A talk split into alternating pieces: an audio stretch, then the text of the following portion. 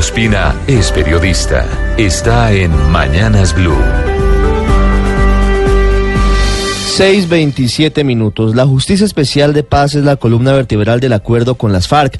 Por eso es tan preocupante la cantidad de problemas internos que viene afrontando, sin haber iniciado plenamente su tarea para buscar verdad, justicia, reparación y no repetición. Desde hace ya algunas semanas se conoció la renuncia del secretario ejecutivo de la JEP, Néstor Raúl Correa, que será efectiva a partir del próximo lunes, en medio de cuestionamientos a su gestión por parte de la Contraloría por el uso de un abultado presupuesto aparentemente sin posibilidad de ser auditado.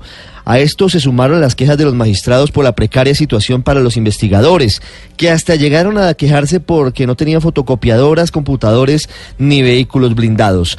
Pero lo que se ha conocido en las últimas horas acaba de sembrar las dudas sobre una entidad que debería estar a prueba de, ese tipo de inquietudes. En una carta abierta, Néstor Raúl Correa denunció que un grupo de nueve de los 38 magistrados de la JEP, que supuestamente se hizo llamar Comité Estratégico, buscó quitarle funciones encabezadas por Patricia Linares y Danilo Rojas, pero fue más allá, porque Correa dijo que ese grupo incidió sin figurar en la nueva configuración del marco normativo de la JEP que los favorecía habla de Caterina Haik, de Alejandro Ramelli, de Yesid Reyes y Danilo Rojas, entre otros. El sexto punto del comunicado revela algo delicado una supuesta filtración de un correo electrónico enviado por Alejandro Ramelli, entonces magistrado electo de la JEP y al mismo tiempo magistrado auxiliar de Alberto Rojas en la Corte Constitucional, a Patricia Linares, en la que le remite el extracto en el que el doctor Rojas le entregó al magistrado Guerrero.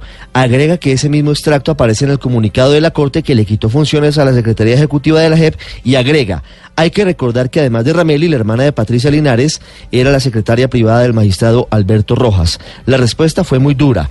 Los magistrados señalaron que no son ciertas las irregularidades, advirtieron que Correa ejecutó más de cuatro millones y medio de dólares de presupuesto con 163 contratistas y con falencias para la misma JEP.